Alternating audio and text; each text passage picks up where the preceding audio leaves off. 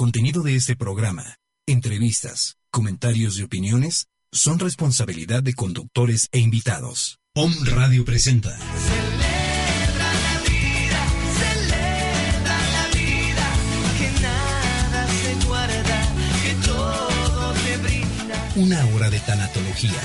Una hora para comprender las pérdidas. Una hora para comprender que la vida continúa. Con ustedes, Ivonne Bulnes.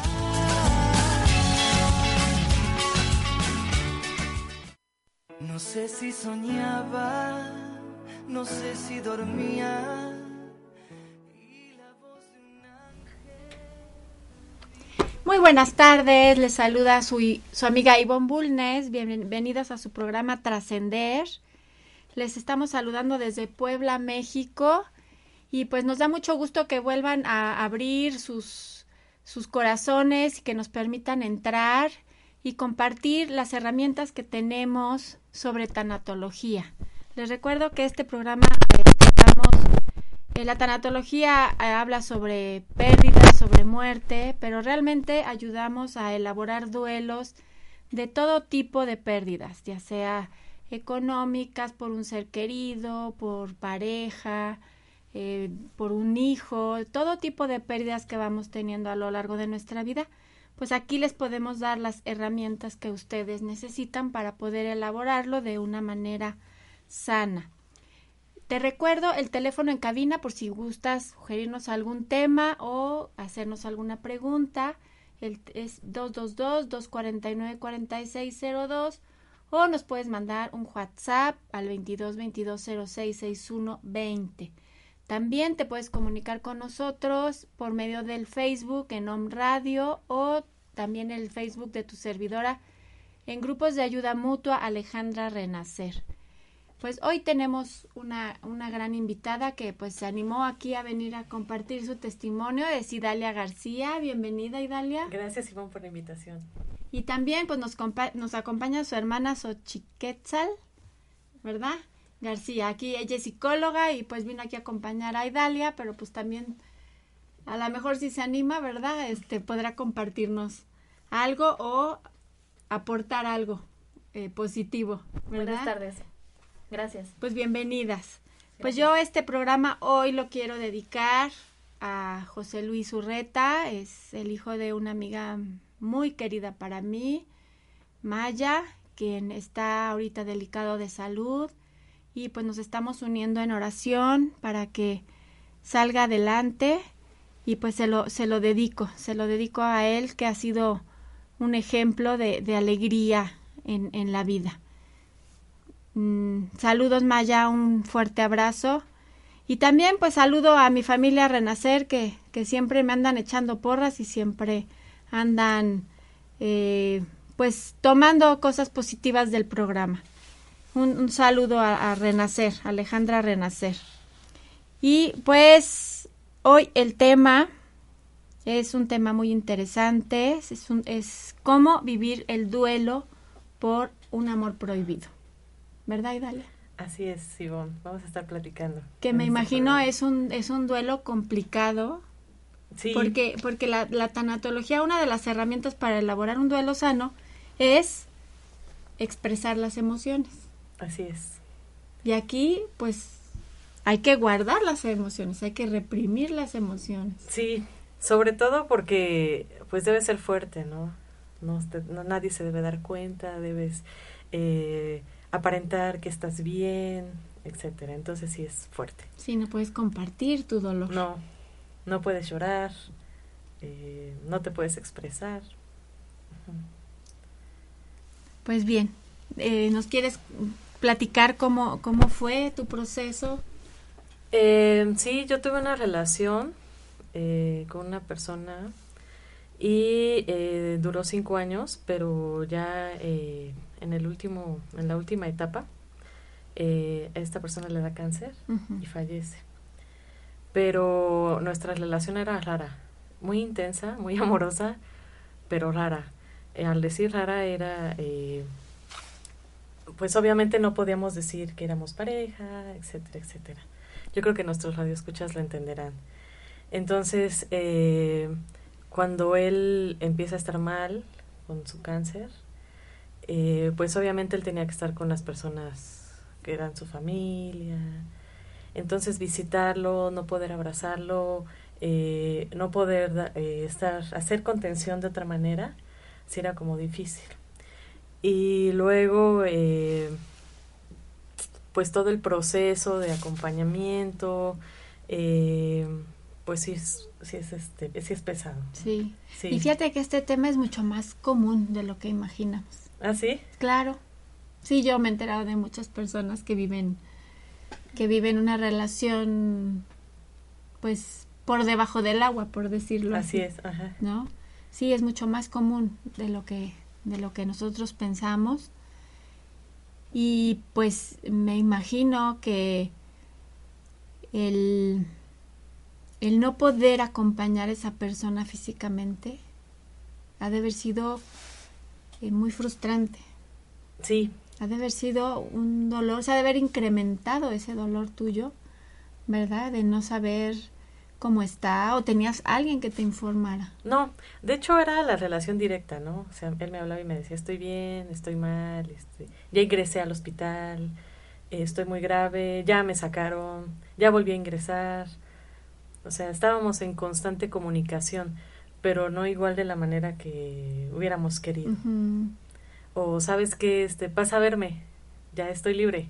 O este tengo un ratito, estoy solito. Pasa, por favor. Entonces era ir a platicar, ir a... Yo creo que con el simple hecho de vernos ya sabíamos que estaba todo bien. Uh -huh. Pero sí fue un, fue un momento eh, crítico, fue un momento muy difícil. Eh, sobre todo también cuando... Eh, pues yo ya sabía que si lo metían a quirófano, él iba, pues iba, ya no iba a salir de allí. Y así fue lo metieron a quirófano y ya no salió de allí. Fue la última vez que lo vi porque me dijo, mañana me van a operar. Y le dije, tú sabes que no vas a salir. Y él me dijo, sí, pero ya no aguanto los dolores. Entonces lo meten a quirófano y obviamente ya no salió. Y pues fue así como que, ¿y ahora ese, ¿y ahora qué hago, no? ¿Qué sigue?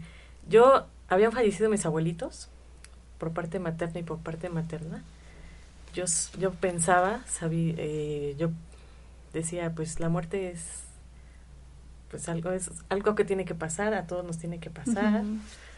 De hecho, eh, también tomé cursos de tanatología antes y decía yo, no, todo va a estar perfecto, todo va a estar bajo control. Y cuando me llega esto, fue así de eh, darte cuenta de que ya no lo vas a volver a ver, nunca. Ahí te cae el 20, Sí. ¿verdad? Sí. A ver.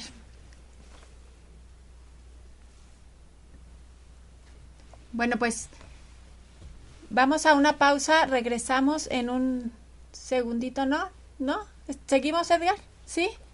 A ver, pues creo que traíamos problema con un micrófono, pero continuamos. Este. Y, y Dalia, em, cuando tú supiste que ya iba a entrar a la operación, ¿sí tuviste oportunidad de hablar con él, de despedirte Sí. de él? Sí, sí, eh, y nada más lo único que nos dijimos fue, eh, fue una etapa maravillosa, vivimos lo que teníamos que vivir, porque aparte me llevaba 30 años, entonces fue así, de- o sea, una relación muy intensa, muy explosiva, y entonces eh, él me dijo, ¿sabes qué? Fuiste lo mejor en mi vida, y hasta aquí llegué. Entonces yo todavía bromeaba, ¿no? No, no, no, tú vas a salir bien, tus no, yo ya no. Y también fue como que un shock verlo la última vez lleno de tubos, tubos por todos lados. Tubos por la nariz, tubo por el Eso estómago. impacta Sí, mucho. Eso impacta mucho. Así como también impacta el verlo sufrir, Sí, ¿sí? Y luego entras en un conflicto de emociones porque pides, a lo mejor le pides a Dios que ya descanse y por otro lado sí, le dices, no, pero ¿por qué? ¿Quién soy yo para pedir que ella se vaya? Si yo lo quiero aquí, en este plano. y sobre todo porque él, él era muy bueno, él era muy buena persona. Él todo lo que podía dar lo daba. Y él curaba a las personas y decía, no importa que no me paguen. O él era médico. Sí, operaba y decía, no, no importa que no me paguen. Mucha yo, sensibilidad. Pero ¿por qué no te van a pagar? No, no importa. Y dije- decía yo, no, pero entonces cuando llega la enfermedad, cuando le regresa la enfermedad, digo, eh, ¿y ahora? Entonces sí fue como empezar un proceso muy, muy difícil. Y ahí es donde me doy cuenta de que la muerte pega de una manera, no sé, diferente.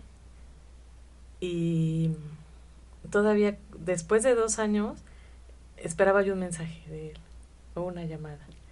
Porque aunque ya después ya no estábamos juntos, me hablaba y me decía, ¿cómo estás? ¿Qué haces? Eh, ¿Cómo te va en la escuela? Así. Y me imagino que pues no pudiste ir al funeral. No, Porque el funeral eh, tiene esa finalidad. Sí, Es, eh, eh, yendo el funeral es como que el inicio de la aceptación. Es iniciar con ese proceso de aceptación. sí, Es el ritual.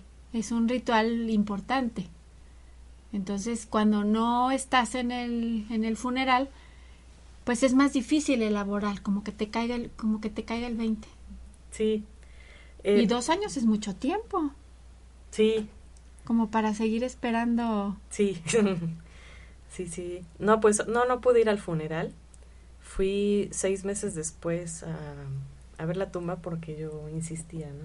Es que yo quiero ver dónde quedó, dónde está. Y pues ahora sí que crucé lo que tenía que cruzar, viajé a donde tenía que viajar y al llegar a ver la tumba, así eh, entre pura tierra, porque no estaba una tumba como tal, sí fue también impactante, ¿no? Eh, ver su nombre, híjole, fue muy, muy fuerte. Fue como la aceptación, como que el realmente decir, bueno, no aceptación, pero sí el decir, tomar conciencia sí. de que decir, decir realmente sí está aquí. Sí. Y sobre todo también eh, decir, pues él hizo tantas cosas, eh, hizo, bueno, hizo su vida como él quiso, eh, tanto dinero, tanto, tantas privaciones que en su momento tuvo, para que termine sin una tumba como bonita o no sé, que a lo mejor eso es lo de menos, ¿no? Pero yo decía, ¿por qué no? Pero bueno, sin flores, sin... Bueno, yo no me explico hasta el día de hoy esa parte. ¿La familia se enteraría de, de que tenía a alguien más? Yo creo que sí, Sí. sí, yo creo que sí. ¿Y podría ser esa la causa por la que estuvo abandonado? No, no, No. creo. Probablemente porque está lejos de aquí. Pero sí, pues obviamente la mujer tiene un sexto sentido. entonces, Sí. Pues seguramente tú le fuiste y le compraste sus flores. Claro, así fue. ¿Verdad? Le arreglaste la Sí. tumba. Y una amiga me acompañó y me dice, porque le digo, oye, ¿cómo ves si vemos cuánto cuesta? No, dice, no, eso no te corresponde a ti, nada más lo venimos a ver, vámonos. Ajá. Y dije, sí, ¿verdad? Sí. Ya, nos regresamos. Pero finalmente él ya no está ahí.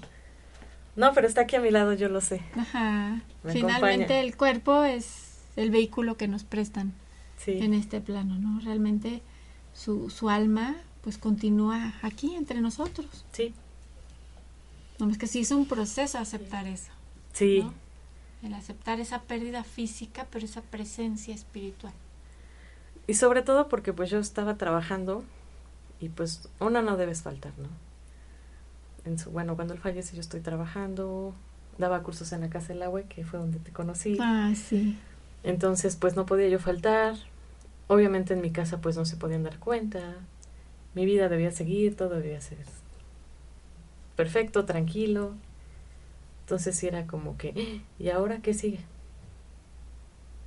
¿Y cómo fue que elaboraste tu duelo entonces? Eh, una aceptando, eh, porque luego hasta pasaba por los lugares donde él trabajaba, por donde nos veíamos o por donde coincidíamos, y era así de, "Ah, aquí estuve, aquí tenía yo cosas de él. Entonces, eh, con mi esposo, con mi... me ayudó muchísimo al ser mm, como un soporte clave. Una Eh, contención. Sí.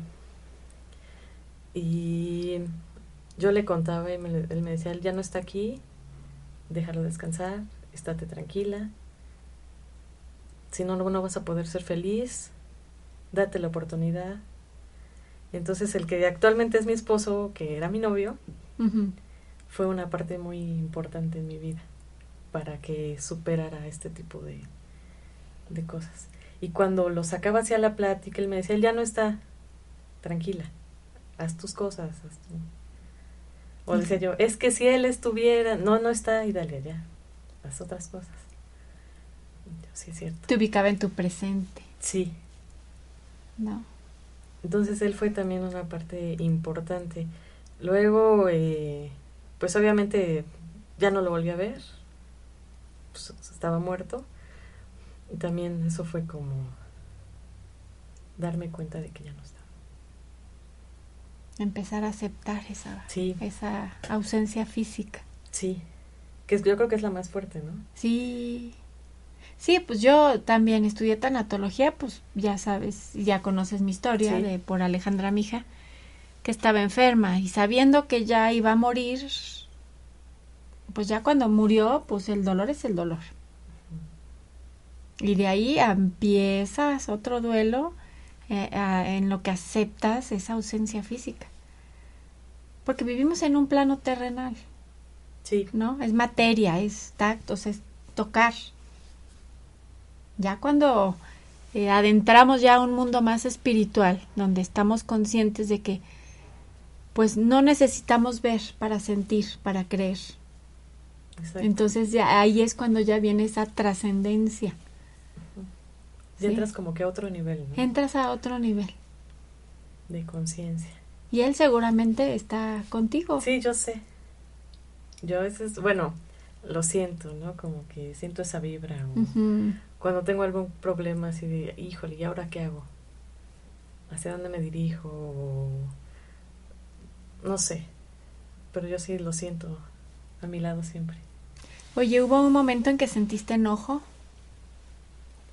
Sí, ¿Sí? sí, ¿Cuándo fue eso? cuando... ¿En qué parte? Cuando él me dice, ¿sabes que me van a operar? Y yo le dije, tú sabes que no vas a salir. Y él me dijo, sí, pero ya no aguanto los dolores, ya, no puedo más. Y entonces dije, pero por, bueno, antes decía yo, pero ¿por qué se dejó operar si él sabía que no iba a salir? Y sí, así fue, no salió de la cirugía. Entonces, esa, esa parte me enojaba. Eh, luego otra de no ver más al- alternativas. Pues al fin médico, ¿no? Él decía, no, no hay alternativas Uy, más que ¿quién la más ciencia. que ellos, no? Sí. Aunque no siempre tienen la última palabra, Sí. Pero, yo le pero decía, tienen mucha conciencia de, de lo Sí, que viene. ¿no? De los riesgos. Entonces yo decía, pero no, hay que ver otras opciones, mira que las florecitas o que los angelitos o algo, ¿no? Sí, me dice algo al- alternativo, ¿no? Y él no, eso no existe, eso no, no es bueno, tú lo sabes, entonces no. Entonces se quedó mucho en la parte médica. Sí, para ellos es complicado. Sí, Complicado, pues porque finalmente son científicos, ellos tienen que ver, ¿no? Tocar para creer. Y los que estamos más metidos en otra área, sabemos que eso no es, o sea, que no es garantía o que no es lo más certero. así es. que podemos trabajar esa parte espiritual y ya pues yo, yo he visto muchos milagros a lo largo de mi vida con enfermos de cáncer yo he visto cómo han sanado Voy a tener una amiga. sí que también grupo, tiene sí. cáncer También tiene cáncer, cáncer de mama cáncer de mama. ah bueno pues bienvenida ahí la vamos a canalizar con Patti un saludo Patti hace tiempo que no nos vemos no coincidimos verdad porque ella trabaja también todo el día pero sí bienvenida porque sí este Ah, pues ya de una vez anuncio los grupos de Renacer, de grupos de ayuda mutua. Tenemos grupos para padres que han perdido algún hijo y para mujeres que vivieron o están viviendo eh, una un, eh, el proceso de cáncer de mama, que es algo muy fuerte también en las mujeres. Entonces ahí, ahí lo que lo que reciben es una contención muy bonita de amor y de comprensión y de escucha, que por lo general no encontramos si no hemos vivido esa experiencia. Nos cuesta trabajo comprender. Por ejemplo, yo de esta persona de la que hablas tú, a la hora de decidir entrar a cirugía porque ya no aguanta los dolores, me imagino que hay muchos que, le, que han tomado esa decisión porque no aguantan el dolor físico. Sí. Y también ponernos en sus zapatos, ¿no? De decir, o sigo con los dolores y a ver hasta cuándo, o ya que se acabe. Y saben que ya no hay vuelta para atrás. Sí. O sea, realmente, es decir, voy a seguir sufriendo y cada vez más. Sí, Pero también qué valentía, ¿no? Haber tomado esa decisión. sí, muy valiente el hombre. Pero ya había dejado todo previamente listo, ¿eh? Ya todo arreglado. Sí, Es la Súper ventaja, es la ventaja de las enfermedades que nos dan la oportunidad de despedirnos, de dejar todos los papeles arreglados, de dar instrucciones hasta para el velorio, para todo. sí. Entonces, Pues tú estabas muy jovencita. sí, yo lo conocí cuando tenía 23 años. Y tu- tu- tuvimos una relación. Ahora sí que andábamos sin encontrarnos, pero al final de cuentas nos... Son de esas almas que se encuentran, ¿verdad? En este plano. Sí, pero todo siempre fue eh, con mucho respeto, se podría decir, fue con mucho eh, respetar sus tiempos, mis tiempos, su familia, mi familia, Ujú. Y ya sin meternos en más líos. Fue una relación muy bonita.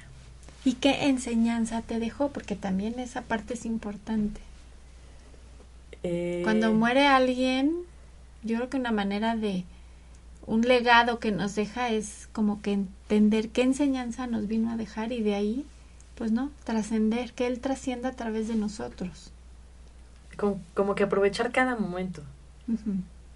Porque él era así de, ¿sabes que Tengo una hora. Vamos a cenar. Y yo sabía que era una hora. Entonces esa hora se nos hacía eterna. Y esa hora se convirtió en cinco. No la sentíamos. Entonces era como que aprovechar cada momento que tenía. Cada momento que tengo. Eh, no se puede vivir como el último día porque yo creo que el último día de tu vida harías un montón de cosas. Pero sí se puede aprovechar. Entonces esa parte me disfrutar cada, disfrutar cada día. Cada momento a cada persona Eh, otra enseñanza y aprendizaje que me dejó es que cualquier día te puedes encontrar a alguien que te ame sin condiciones eso también es Es una enseñanza. Sí. Y la encontraste Sí. finalmente.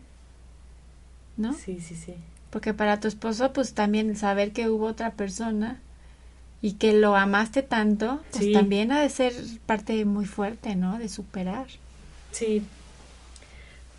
Pero, bueno, platicamos mucho y tratamos de, en su momento, arreglar. Bueno, eh, sí, platicar las cosas, eh, platicar muchísimo, muchísimo, comunicarnos, establecer muchas situaciones y pues ya dimos el siguiente paso, somos, ya somos esposos, ya dos años y en espera de un bebecito. Ah, ya. Sí. Uy, felicidades. Sí, ya. Qué Gracias. bueno, felicidades, qué gusto. Sí, Qué Pues ya. padre. aquí andamos. Pues muy bien, Idalia. Pues sí, tu, tu situación no ha de haber sido nada fácil. No, no, no, no, nada, nada fácil. Pues muy bien. Em, fíjate que eh, cuando, cuando uno tiene pérdidas, el proceso de duelo es y más y, y si es si es esperado, si es por una enfermedad tan larga, vienen culpas. Vienen muchos sentimientos de culpa de lo que dejé de hacer o lo que no hice. ¿Viviste por algún proceso de culpa? Pues yo creo que sí, cuando, por ejemplo, nos decíamos, eh, vamos a echarnos un cigarrito. Entonces ahorita yo digo, híjole, a lo mejor el cigarro fue lo que... Si, no, Le hubi- hizo, si no hubiera sí. fumado. Entonces decía, chin, a lo mejor el cigarro Ajá. fue lo que le dañó, ¿no? O era de, vamos a comer eh, una cervecita. Pues bueno, una cervecita. Entonces ahorita digo, chin, a lo mejor todo eso fue desencadenando. Ah, eh, bueno, en su momento él me dijo, no, no fue así, pero sí me queda como, Todavía te queda sí, esa parte de, de culpa. De que por qué permitiste que fumara, que por qué permitiste Sí. que tomara. O sea, aquí la, la culpa se trabaja de diferentes maneras. Bueno, es como eh, la, te preguntas si en ese momento, eh, pues de quién era la responsabilidad de fumar no, sí, o claro, no. de ¿No? él, sí, sí, claro. Pero dices, bueno, Y el cáncer, pues es multifactorial. sí, Hay muchas teorías que puede ser porque fuman, pero hay gente que fuma toda su vida y nunca No le da da cáncer. nada. O hay gente que no fuma y vive con un fumador y a la otra persona le da cáncer. Pero sí es multifactorial, puede ser la alimentación, puede ser la genética, puede ser hábitos. sí. O Y ahora algún también- resentimiento por allí, ¿no? También. Eh, sí, ah, y ah, sí, me lo ganaste. Y también puede ser esa parte, esos enojos reprimidos, esas emociones reprimidas te pueden generar un cáncer. ¿Hay algo pendiente en tu duelo, Idalia? Algo pendiente. Pues no. Yo creo que lo he platicado tanto con diversas personas. Y también agradezco a todas mis amigas, a mi hermana, que si mil veces hablaba yo de él, mil veces me escuchaban. Y, y también cuando lloré, cuando me tuve que abrir, también fue... Pues sí, a ellas se, las- se los agradezco mucho que siempre estuvieron allí. También a mi esposo que estuvo allí, ¿no? Fue un soporte muy importante. Pero algo pendiente, Tuviste muy buena contención de Sí. parte de la familia. principalmente de mi hermana y mis amigas. Ujú. Sí, porque pues obviamente no podía llegar con mi papá y decirle, ¿verdad? O con mi mamá, o con mis hermanos, no, pues no. Entonces fue con mi hermana y mis amigas. Te escucharon. Sí, Ellas sabían que tenías esa relación. sí. Y pues fueron eh, un gran equipo de apoyo. Para que yo pudiera eh, salir de todo eso. Sí, porque hasta me, me corté el cabello chiquitito, chiquitito, chiquitito. Y yo decía, no, así, un cambio. O, o hacía yo cosas nuevas y, y no pasaba nada. Entonces hasta que me dijeron, a ver, lo que tienes que hacer es mejor llorar, cuéntanos. Si mil veces quieres contarnos esa historia, vuélvela a contar. Mira qué bonito. Sí, Digo, porque eso la verdad es una de las partes más importantes para la elaboración de un duelo. sí, El poder hablar y hablar y hablar. Y por lo general la gente se cansa. sí, Entonces aquí fue al revés. Aquí tú no querías hablar y te invitaron a que compartieras y eso te ayudó a sanar este duelo tan tan fuerte, ¿no? Tan sí. tan doloroso. O bloquear mi cuerpo en el sentido de que, chin, ahora ya me salió esta enfermedad, ahora ya me salió esta enfermedad, ahora ya me salió esto, ahora, eh, no sé, yo solita me, me creaba enfermedades. Entonces también cuando empiezo como a, a darme cuenta de toda esta parte, eh, empiezo a sanar. Se me desaparecen todas las enfermedades. Todas las enfermedades. En serio. Sí, no, sí, es una, es una característica que, que empiezas a, a sentir los síntomas que él tenía, empiezas a sentirlos tú. ¿no? De alguna manera Ajá. te los inventabas. O decía yo, chin, y si me da a Trastornos de sueño, de alimentación, de pérdida de memoria, ¿no? O, o decía yo, es que él no tenía síntomas. A lo mejor yo no tengo síntomas, pero también tengo, entonces. Y estaba yo casi dos, tres veces en consulta a la semana. Sí, Con diferentes especialistas. Y para mí era bonito, ¿no? Porque me estaba yo curando, me estaba yo previendo, etcétera. Ujú. Pero hasta que dijo, no, no, esto no es vida.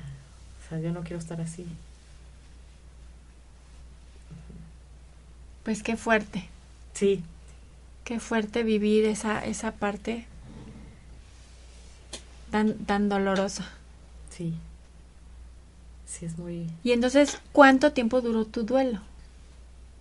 O sea, dos como años. dos años. Pero dos años estuviste con que pensabas que él te iba a seguir llamando. Sí, Y después, ya cuando te cayó el 20, ¿no, no, no iniciaste después tu proceso de duelo? Pues no, yo creo que fue el mismo... Al el mismo tiempo. Ese proceso de... Porque todavía, cada día que él... eh, él murió un... No sé, se me ocurre un 15 de... De diciembre, entonces cada 15 de mes era así de... Era recordarlo. Sí.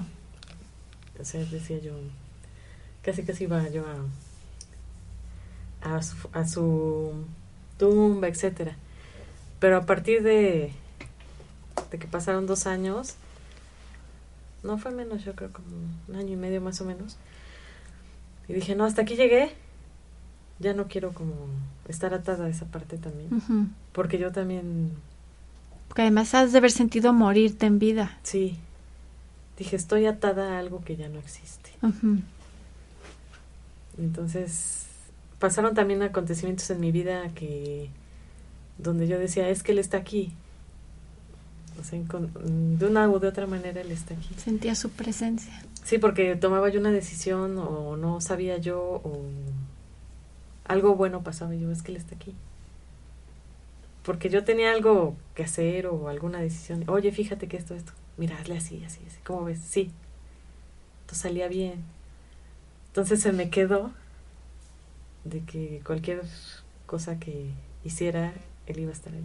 Y ahora aprendiste a, a, a que él te dijera, bueno, a que él te asesore desde otra dimensión. Así es. Sí. Pues sí, es que es que realmente uno, o sea, cuando escuchas al corazón, tienes la mejor respuesta. sí.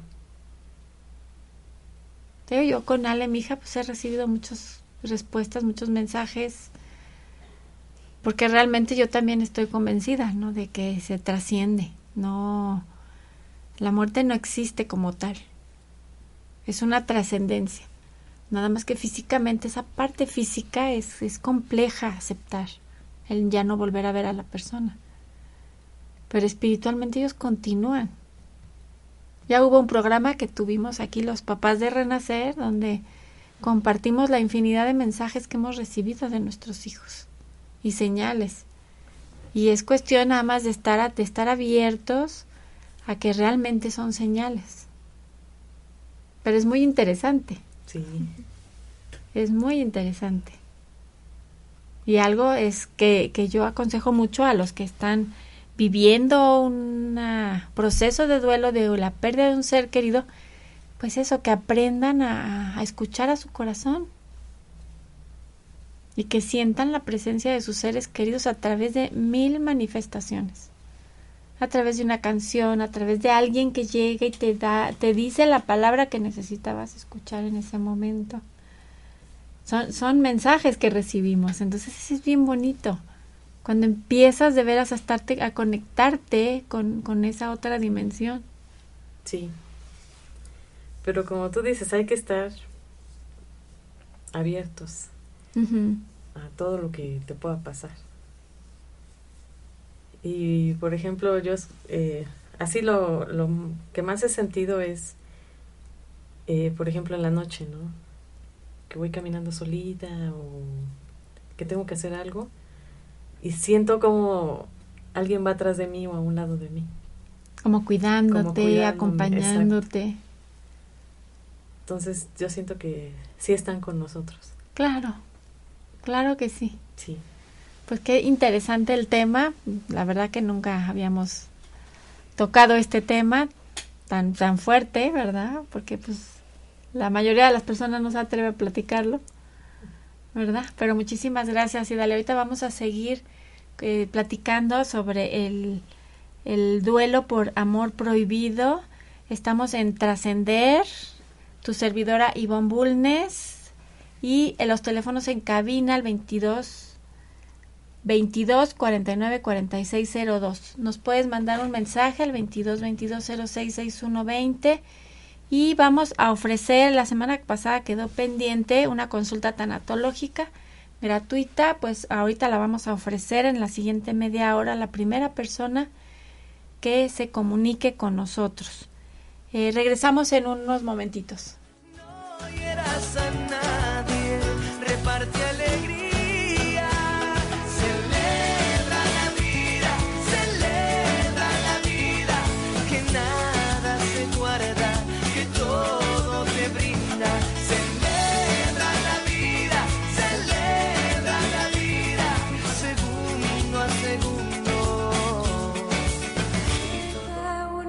Hola amigos, soy tu amiga Ivonne Bulnes, tanatóloga por experiencia de vida. Te quiero decir que si estás viviendo algún proceso de duelo por alguna pérdida de un ser querido o si tienes algún familiar con enfermedad crónica o terminal, te puedes comunicar conmigo al teléfono 2223 89 6805.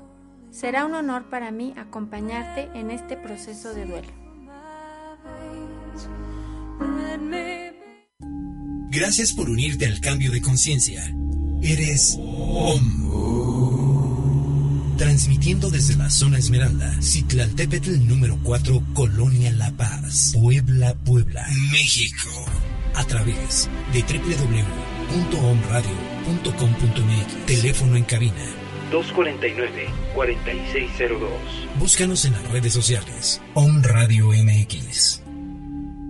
Somos el medio para transmitir programas que despiertan, información que genera un cambio de conciencia. Om Radio. Transmitiendo pura energía.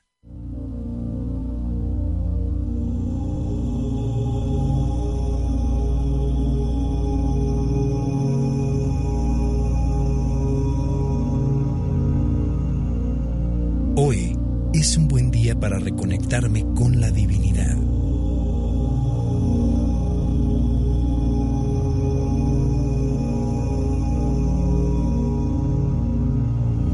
Om Radio, transmitiendo pura energía. Hola, soy Yamel Huerta de tu programa Verde Luz y este es tu momento de decretar. ¿Has escuchado hablar del derecho de conciencia? Cuando necesitas algo que no tienes, se te pierde o aparentemente te roban, sea esto un vaso, el reloj, el teléfono o dinero, es imposible que no lo vuelvas a tener, pues por principio de correspondencia, como es arriba, es abajo. Lo posees en tu cuerpo causal, te pertenece por derecho de conciencia y lo puedes manifestar en la tierra, afirmando lo que se llama el derecho de conciencia. De esta forma, lo que me pertenece por derecho de conciencia, nadie me lo puede quitar ni me puede faltar. Mi mundo lo contiene todo. Afírmalo varias veces al día y verás cómo eso que necesitas se manifiesta. Este fue tu momento de decretar. No sé si soñaba, no sé si dormía. Y la voz de un ángel dijo que te diga, celebra la vida. Trascender, porque después de una pérdida, la vida siempre continúa. Regresamos. Piensa libremente, ayuda a la gente. No sé si soñaba, no sé si dormía. Regresamos a tu programa Trascender. Te saluda tu amiga Ivonne Bulnes. Hoy tenemos como invitada a Idalia García y a su hermana Xochiquetzal. ¿Verdad? Que viene acompañando aquí Dalia. Estamos en el tema duelo por amor prohibido. Pues eh, le estoy comentando aquí a Idalia que, pues que qué fortaleza la de ella el venir aquí a, a compartir su experiencia de vida, que no ha de haber sido nada fácil, ¿verdad? Y pues eh, uno cuando, cuando oye, ¿no? Que, que alguien anda con una persona casada, pues tendemos mucho a juzgar, Sí. ¿no?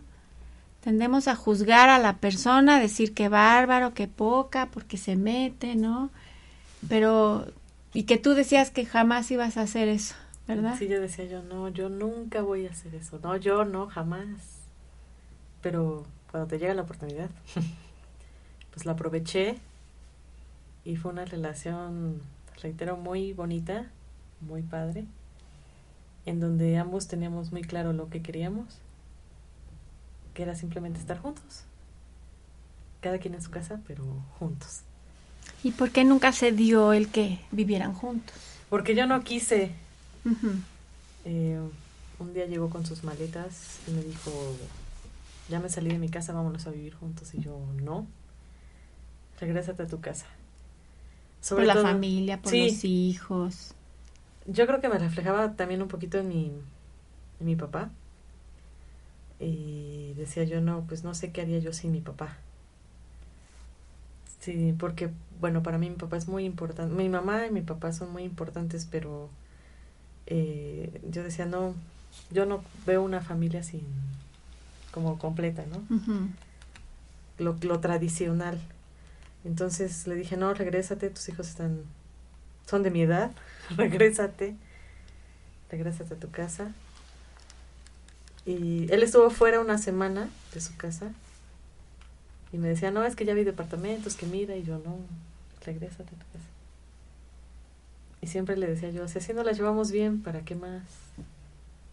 ¿Para qué llegar más? Entonces se regresó, comprendió muchas cosas y creo que su amor creció porque me dijo muchas gracias porque tenías razón, la familia es primero. Le dije, sí, la familia es primero. Además me imagino, no sé, ¿qué pensabas tú, no? ¿Qué sentía esa mujer, esa esposa, Sí, esos hijos? Que pues finalmente no podían evitar ese sentimiento, pero por otro lado podían evitar un poco más de dolor. sí. Y muchos me decían así como que, pues sácale cosas, sácale una casa, un coche, sácale. Yo no, es que Pues esa no era tu intención, la ¿verdad? relación como que iba más allá de sacar cosas. Ajá. Y cuando él falleció fue, o- por un lado feo, pero por otro lado tranquilidad, porque ni me debe nada ni le debo nada. Simplemente en el momento lo vivimos y ya. Porque sí iba a ser feo, ¿no? Así como, por ejemplo, ahorita, ¿no? Estar peleando por una casa, estar peleando por un coche, o sea, no. Entonces, gracias a Dios, lo que tengo es por mi trabajo, por mi esposo también. Entonces, así es más, sabe más rico. Sabe más rico. Saben más ricas las cosas. Sí, además pues le dejas eso a lo que le corresponde, ¿no? Que realmente Sí. es la familia, a los hijos, a la esposa. Sí, los que estuvieron al pie del cañón, ¿no? Sí, Entonces, sí. pues qué admirable de tu parte. No sé. Pues sí, pues porque, o sea, el, el que unas almas se encuentren, Sí, ¿cómo evitar eso?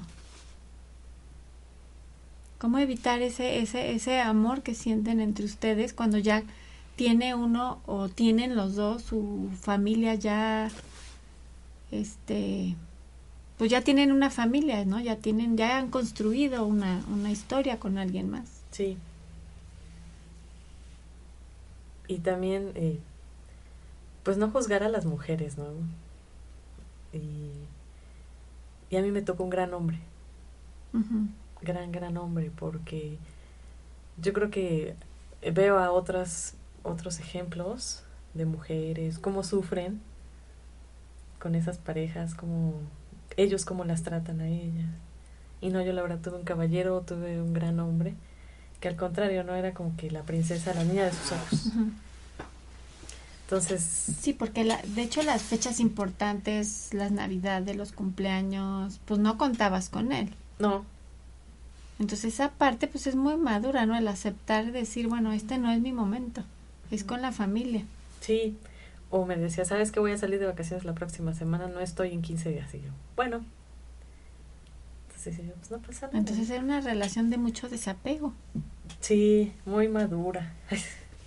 Muy, muy madura. Pues muy bien, y dale. Sí. Pues sí. Eh, ¿Y te arrepientes de haber No. vivido eso? No. ¿Lo volverías Sí. a hacer? ¿Y Bueno, ahorita ya no. Ajá. Estoy muy bien casada, estoy muy bien con mi esposo. Tenemos, eh, obviamente, sus virtudes, sus defectos, como todo, pero estoy muy bien con él. Ahorita ya no. Estoy en un gran momento. Estamos esperando un hijo. Estoy con la pareja que quiero estar. Estoy con el papá que quiero para mi hijo. Entonces, no, ya no lo volvería a hacer. ¿Y qué, les, qué mensaje les darías a, esa- a esas esposas? A las esposas. Mm. Ay, buena pregunta. Que sean inteligentes. Que sean inteligentes porque al final de cuentas... eh,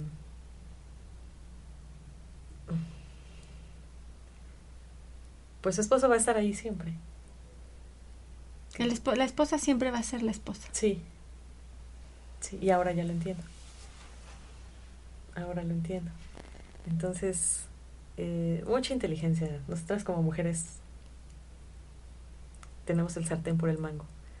Entonces, aprender a ser inteligentes. Y su esposa lo fue. Sí. Y pues tú también fuiste respetuosa dentro de todo. Le diste su lugar a ella. Sí. Pues es que yo no la conocí ya muchísimo después. Creo que de hecho cuando estaba en el hospital, pues, yo no tenía nada en contra de ella. Simplemente se dio y, y ya. Y también cuando en su momento dijo ella, nadie va a pasar a verlo, también fue muy respetable. Yo no me iba a poner ahí ni a gritar, ni mucho menos. Fue muy respetable. Eh, siempre tratar de comportarse a la altura también de todos los eventos. Ni le iba a hacer pasar un mal rato, ni yo iba a pasar pasar un mal rato. Saber también que todo tiene su espacio y su lugar. Y mi lugar ahí no era. También ahí lo entendí, que ese no era mi lugar. Y cuando volteo a ver a mi novio, mi actual esposo, digo, este es mi lugar. Una persona con la que los dos estamos conociendo todo nuevo. Nos casamos los dos. Él, él no es casado, no le ha casado, ni mucho menos. O sea, construir nuestra propia relación, construir nuestra propia familia. Los dos ahorita que estaba ahí esperando bebé, eh, pues es algo nuevo para los dos. Entonces para mí es muy bonito porque estamos todos los días descubriendo cosas nuevas. Y eso era lo que yo quería vivir en un matrimonio. El construir. Y la sorpresa de, to- de todos los días. Porque no iba a ser lo mismo, ¿no? De que otro hijo y, híjole, yo ya tengo tres. Y otro ya es cuarto, ¿no? Ya no es como que lo mismo. Bueno, para mí ya no es como que lo mismo. Y esta es tu historia, Exacto. Es nuestra no historia. compartida con un tercero. Exacto. Es tu historia, es su historia de ustedes dos. Sí. Entonces también dije... Y, oh, y yo me imagino que todo lo que viviste te sirve de aprendizaje para poder eh, pues construir esta historia de manera diferente. Sí. Sí, a veces me acelero un poco, pero ya estoy trabajando en ello y y digo, no, ahorita lo que hay que hablar es, a- hay que hablar todo, hay que comunicarnos todo. ujú. Y también, como le he dicho a mi esposo, el día que tú encuentres a otra persona, no pasa nada. Simplemente yo creo que hay que hablar, ¿no? Ujú. Hay que La hablar comunicación. Sí, La comunicación es la, es la base de muchas cosas. sí. Porque probablemente él puede encontrar una persona también. Yo digo que en, en esta vida todo tiene fecha de caducidad. Los ciclos. Sí, Todo tiene un ciclo. Y siempre termina un ciclo y vienen cosas mucho mejores. Sí. Vienen bendiciones mayores. Y eso es lo que hay que pues lo que hay que asimilar, ¿no? El decir, bueno, se termina un ciclo, una relación, pues no es el fin del mundo. Viene algo mejor. Sí. Quedarnos con esa enseñanza que nos dejó esa persona y pues caminar hacia adelante. Sí. O a lo mejor necesitas madurar un poquito más, ¿no? Pues muy bien. Muy bien. ¿Alguna pregunta que quieras hacerle a tu hermana? ¿Alguna? ¿No? No, no, Ya te Gracias. sabes la historia de pies a cabeza. de pies a cabeza. Pues muy Gracias. bien. Pues mira, eh, yo quería compartirles, eh, quiero mandarle un saludo a Teresa González, a España. Ella es parte de uno de los grupos de Renacer. Y pues hay una página de, de Renacer de todo el mundo. Y pues ahí compartimos experiencias, este, blogs y todo el mundo comenta. Y hubo una, una carta que ella compartió. Ella eh, perdió a un hijo, eh, creo que era de 12, 13 años, y compartió una carta que escribió una sobrina de ella. Y se las quiero compartir aquí a nuestros radioescuchas porque la verdad es que me dejó, me, me conmovió muchísimo y me dejó una, una, una gran enseñanza que ojalá pues ahorita se las comparto para ver qué, qué enseñanza les deja también a ustedes. Y dice, esta carta la escribió mi sobrina dedicada a su primo David. La verdad es que me emocionó muchísimo y quiero compartirla con todos vosotros. Un abrazo con todo mi cariño. Le pedí autorización a esta a Teresa para poder compartir la carta y hoy me respondió que pues que con mucho gusto. Dice, "Mi último día contigo. La memoria es amarga.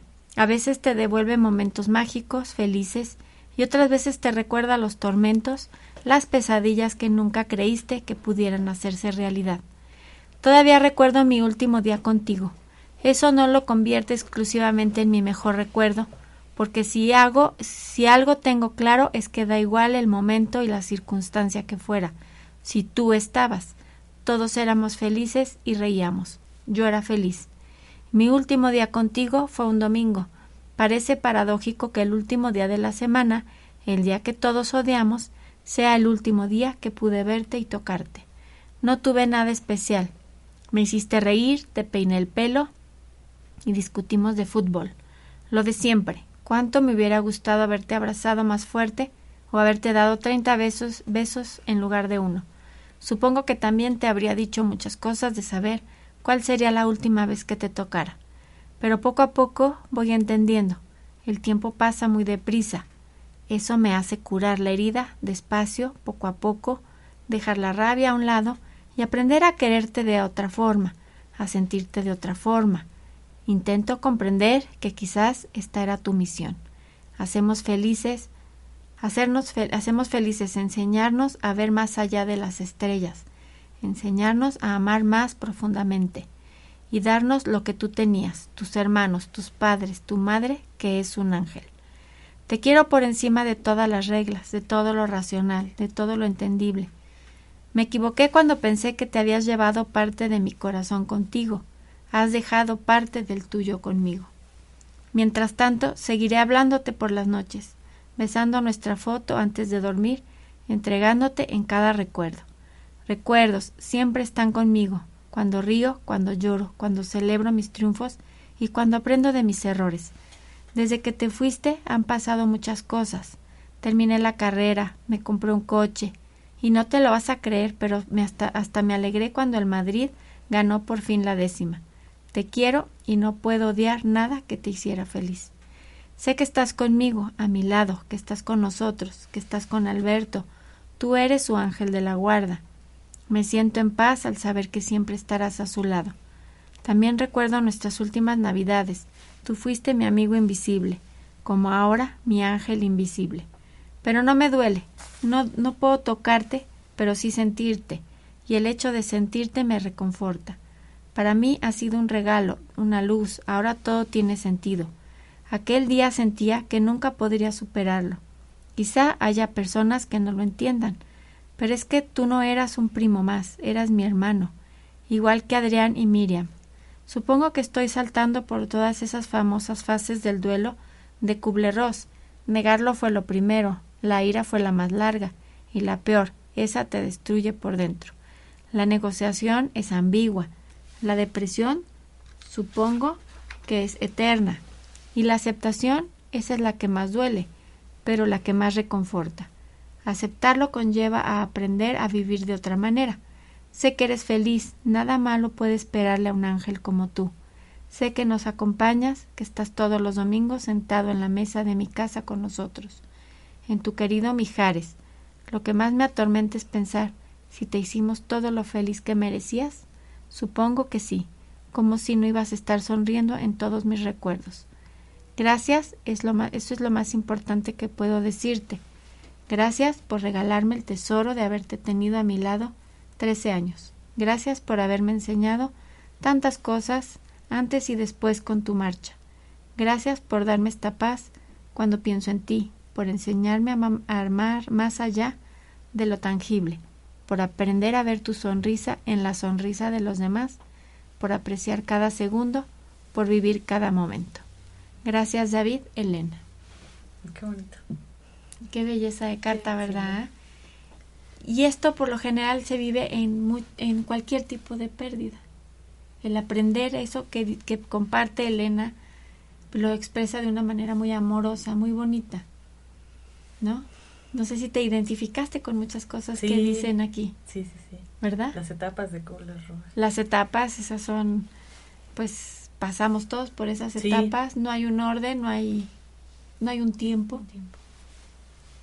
pero sí se viven la negación, el enojo, sí. la negociación, la aceptación. Es lo más fuerte, dice. Es lo más fuerte, lo porque más duele. es cuando aprendes a vivir sin la persona, pero ya con un motivo de vida, con ya con un nuevo sentido de vida, ya con alegría. Qué interesante. Entonces está hermosa. Muchísimas gracias, Teresa, por permitirnos compartir esta carta que ojalá les, les sirva a muchas personas. Y a mí esta parte me encantó mucho cuando dice, eh, gracias por darme esta paz cuando pienso en ti, por enseñarme a más allá de lo tangible.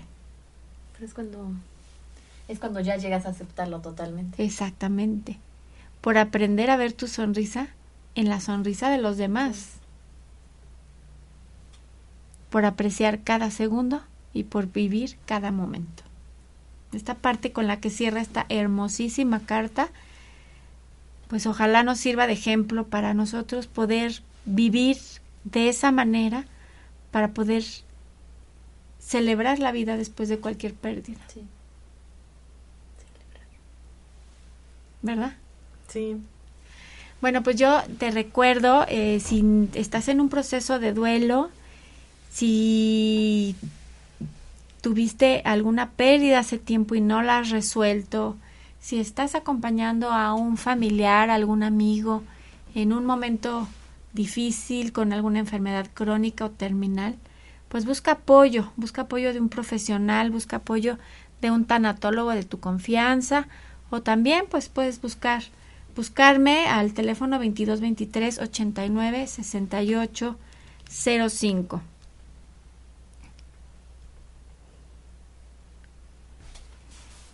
Y pues eh, algo, algo que quieras agregar y darle algún mensaje que quieras agregarle a los radioescuchas. Ay, pues que yo te admiro mucho, Ivonne.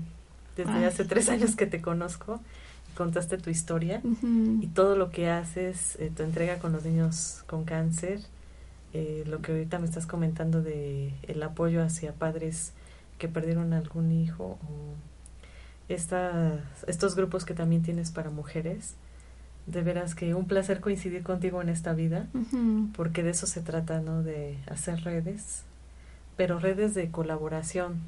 Claro no redes de, ay, pues vamos a tomarnos el cafecito y la copita y ahí luego nos vemos. No, realmente yo creo que México, Puebla, el mundo necesita una transformación, necesita gente como tú, necesita gente como muchas nosotros, gracias, sí. que pongan un granito de arena. Entonces, no, mi mayor admiración para ti. Muchas gracias, bueno, Idalia. Y gracias por la invitación. Pues sí, de eso se trata, ¿no? De que pues las pérdidas que vamos viviendo, viviendo nos dan una gran enseñanza. Entonces, a ver, ¿qué pesco de esa enseñanza? ¿Qué me enseñó esa, esa pérdida, esa... y, y que no quede ahí? Hay una, y, y lo he visto, yo creo que lo he dicho ya varias veces en los programas, esta Susana Rocataliata es periodista chilena, perdió un hijo y tiene unos videos en YouTube muy interesantes y, y algo, algo que ella expresa del duelo es que hace cuenta que el duelo es como cargar una piedra, pero tú puedes hacer una escultura. Fíjate qué bonita metáfora, qué bonita analogía. En lugar de seguir cargando esas piedras, ¿por qué no hacer una escultura? claro. Entonces, si todos aprendemos a, claro, van a decir, ay, sí, yo estoy ahorita que no quiero ver a nadie. No, ya he elaborado el duelo, ya en esa aceptación es voltear atrás y decir, a ver, ¿qué enseñanza me dejó esta persona? ¿Cómo estuviera ella ahorita? Sí, estaría feliz por eh, estaría ella pues tran- ya viviendo ya habiendo elaborado su duelo ya celebrando nuevamente la vida o sea qué enseñanza nos dejan las personas y de eso tomar lo bueno para nosotros volver a, a retomar el camino porque pues realmente pues estamos en una escuela de Sí, vida Sí, la vida es una escuela. ¿Verdad? Sí. Yo ahorita me voy a aventar un doctorado de que va a durar toda la vida. así Sí. el nacimiento de tu bebé Sí. Digo, es el doctorado creo que más grande que voy a hacer. sí pero felicidades porque es algo maravilloso Sí, El gracias. tener, el tener un bebé es de los regalos más hermosos que puede uno tener. Sí. Yo tuve cuatro. Tengo cuatro, no tuve, tengo. tengo cuatro y pues sí, cada uno ha sido mágico, ¿verdad? Sí. Pues muchísimas gracias por estar aquí. No hubo ahora llamada, este Edgar, de la consulta. No, bueno. Bueno, pues entonces nos despedimos. Eh, nos vemos, nos escuchamos la próxima semana en tu programa Trascender. Que tengan una excelente semana y bendiciones para todos ustedes. Hasta pronto.